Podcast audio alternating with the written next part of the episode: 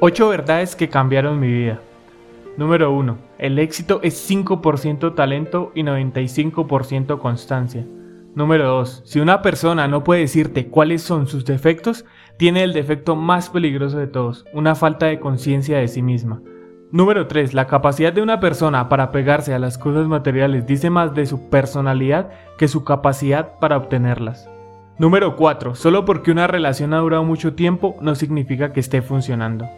Número 5. El respeto hacia uno mismo viene del control sobre uno mismo. Nunca te respetarás a ti mismo si eres esclavo de los deseos de los demás y de la validación externa. Número 6. Tu tiempo y tu energía están goteando a través de tres grietas. Las redes sociales, el pensar de más y relaciones sin sentido.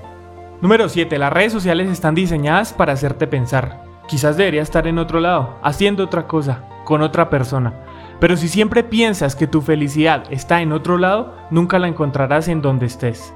Número 8. Si la cuenta bancaria de otra persona controla tu libertad, te estás colocando a ti mismo en una posición de vulnerabilidad.